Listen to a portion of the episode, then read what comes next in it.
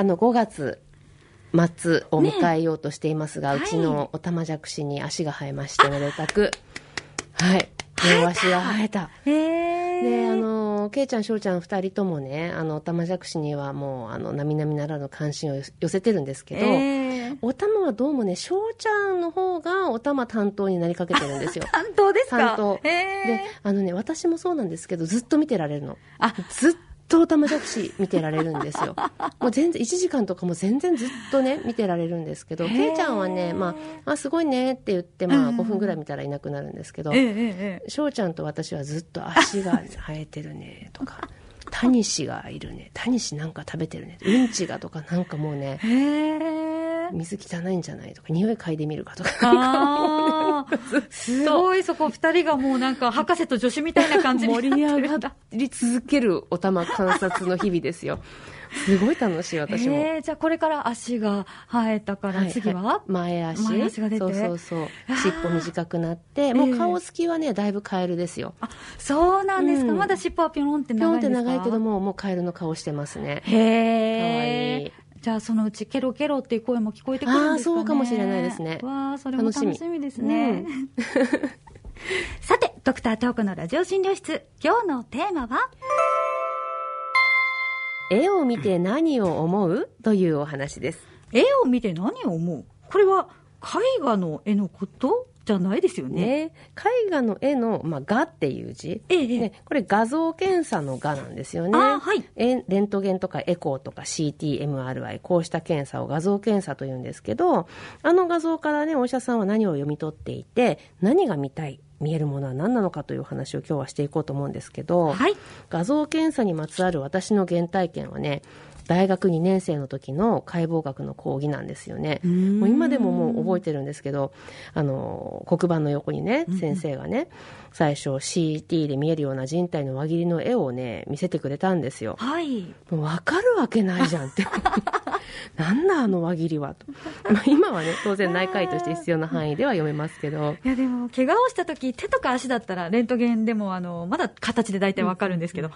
胴体の方となると私先生にレントゲン写真見せていただいてもはてです、まあね。はい本当の輪切りはね、絶望しました。あれ分かるようにならなきゃいけないのか、そこがスタートなのかみたいなね。はいそうでね、あの、うち祖父も医師、父も医師なんですけどね、祖父はね、昭和初期に医師になった人だったはずなんですけど、はいその時代は今そのレントゲンすらあったかなかったかだったような話だったと思うんですよね。聞いた話ですけどね。ええで、聴診器とこう打診、トントンってやるとか、触る、触診と言われる手と耳を使った診察方法が主流で、はいあの、おじいちゃんによるとですね、指の先に懐中電灯がついているっていうのが名医の比喩だったっていうことなんですよ。ね、であの祖父はおじいちゃんの指先にも豆電球くらいはついてるぞって私にねあの子供だった私に話してくれたことを覚えてますいね。や素敵なおじい様だったんですね。レントゲンすらなかった時代のお医者さんって、まあその手は深海を泳ぐあんこうのライトみたいな先っぽについてるあれがないとダメなんですね。神経研ぎ澄ませて。そうそう。はあすごいですね。まあ、近代ではね当たり前になった CT とか MRI とか輪切りシリーズね、あの基本的に輪切りか縦切りで人体の中を見るんですけど、はい。昔の名医がね手と耳で分からなかったものを今は研修医でも画像として見られる時代ということなので、こう何か異常を訴えて病院に来る患者さんの体を診察した後どこにどういった異常が考えられるのかということを想定してできるだけ体にダメージが少ない検査からやっていくのが今の医学のセオリーなんですよね。もうダメージが少ないものを選んでいってくれるんですか？そうですね。ダメージのことを侵襲という言い方しますよ。侵襲侵入の侵にはい。襲うと書くんですね物騒でしょおー そうそう。まあまあ、傷つける、ね、ダメージそのものなんですけど、ええ検査がある程度ダメージを伴うものが多いから、あえてそういうことを言うんですよね。で、その侵襲が少ないものから検討するんですよ。でちなみに画像検査の中で最も侵襲が少ないのが超音波検査ですね。手軽ですしね。あだから妊婦さんのお腹にも当てられるんですね。そうです大事な赤ちゃんを傷つけない。そうですね、ええ妊婦さんや赤ちゃんにはよほどでない限り X 線の被爆をさせるべきではないですから、うん。まあ、よほどでないとレントゲンとか CT 取んないと思いますね。あーでも CT は痛くも痒くもないですけれど、X 線の被爆を考えるものなんですね。そうなんですよ。うんうん。で単純なレントゲンや CT の他にも造影剤影を作るお薬を使ってコントラストをね、ええ。よく見えるようにして血管を見る検査だったり、まあ、胃のバリウム検査もあの造影剤の検査になりますから被爆は問題になりますよね。なるほど。では、どこに何の臓器があって、どういう見え方をするのかということについては、どうやって分かるようになるんですか？あの、先生、学生時代絶望って言ってましたけどこれはもう勉強するしかない やつですいね。そうですか。それに近道はないんですね。ないですね。お医者さんになった後でも画像を読むのが得意とか苦手っていうのはあるんでしょうか？あの人間なのである程度はねあるかと思うんですよね、ただあの現代では画像診断のプロフェッショナルと言われる方々がいて放射線科の先生たちがいてくださるんですよ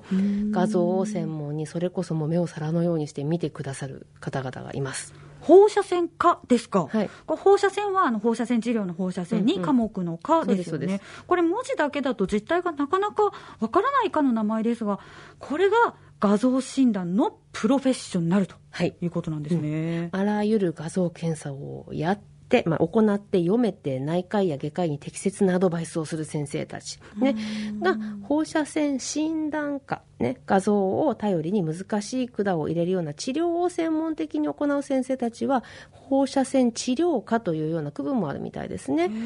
あのなんというか私の印象ですけども特殊部隊みたいなねかっこよさがあるんですよね。えー、東子先生はその特殊部隊の放射線科の先生と一緒にお仕事をしたことってあるんですか？あのありますでねすっごく印象に残ってるエピソードちょっと紹介しようと思うんですけどはい。総合病院の消化器内科に勤務している時ですね、で基本的にね一人で当直している時だったんですけれどもあのものすごくおお腹の痛がってる患者さんが救急車で運ばれてきた時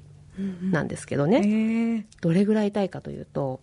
救急車でこう救急外来に運ばれてくる段階でもう叫んでる声が聞こえるうわ、それは相当ですね。わーって遠くからもうあこれは聞こえてきてるんだ。うんうんでもストレッチャーといわれるこうキャスター付きの担架みたいなものからベッドに123ってこう移動して診察しようとしたら、はい。もう患者さんは痛さ痛さのあまりそこから自分の力でボンって跳ねて床に落ちて転がってそこで叫んでっていう状態でのたうち回るっていう状態だったんですよ。ああ、そんな時どうすればいいんですか、まずは苦痛を和らげなくてはならないのと、まあ、それほどの、ね、痛みは強いストレスとしてこう病気を悪化させる一つの原因になり得るから、ええ。まあ、そんなに動いていてはあとは、ね、診断のための画像も取れないので強い鎮痛剤を使いますね、でそしてまず採血をしてそれと同時にこれからいろいろな薬を使うだろうからそれを想定して血管に点滴の管を入れてうん。血管の確保をするっていう確保をするという言い方しますね、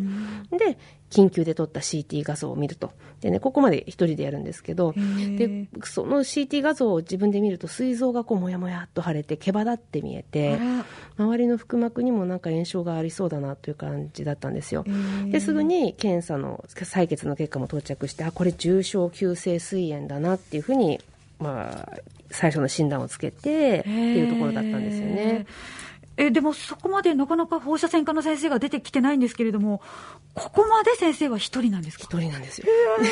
そう。まあ、夜ね、当直中だったのでね、昼だったらもう全然もっと応援がいたと思うんですけど、はい。でもこれはもう重症中の重症だって考えたので、すぐに応援を呼んで、はい。まあ途中で呼んでるんですけど、到着までの間にいろいろやっとくみたいな感じで。で、その応援でやっとと放射線科の先生が出てくるんですけど、ええあの外科の先生と放射線の先生のところにね、フィルムを持っていきまして、あの今はね CT も MRI もレントゲンもパソコンの画面でこう画像を見るんですけど、はい。当時はまだねフィルムだったんですよあの大きな、はい、ねフィルム袋を持ってねあの夜の廊下を走ったのを覚えてますね。そうだ、今のようにパッと送れるわけじゃないですもんね、フィルムを持って走った。て持って走った、ね、映画のようなシーンなんですけれども。本当なんかまあ怖かったですね正直一人だったし。そうですね、それでどどうどうなったんですか？いやそれでねその放射線診断科の先生にあの相談して、これはもう本当に重症だから、膵臓に入っていく動脈に管を入れて、その動脈から直接膵臓に薬を入れるっていう治療も今すぐやろうってことになりまして、はい、で夜なのにその判断を一緒にしてくれたっていう、そのことが本当に、なんだろう、かっこよかったんですけどね、あの同級生の先生だったんですよ、またその放射線。治療科の先生がね、うん、でも本当に心からの感謝しましたね。いやよかったです。よかった。特殊部隊の殿も協力タッグで一命を取り留めたっていう。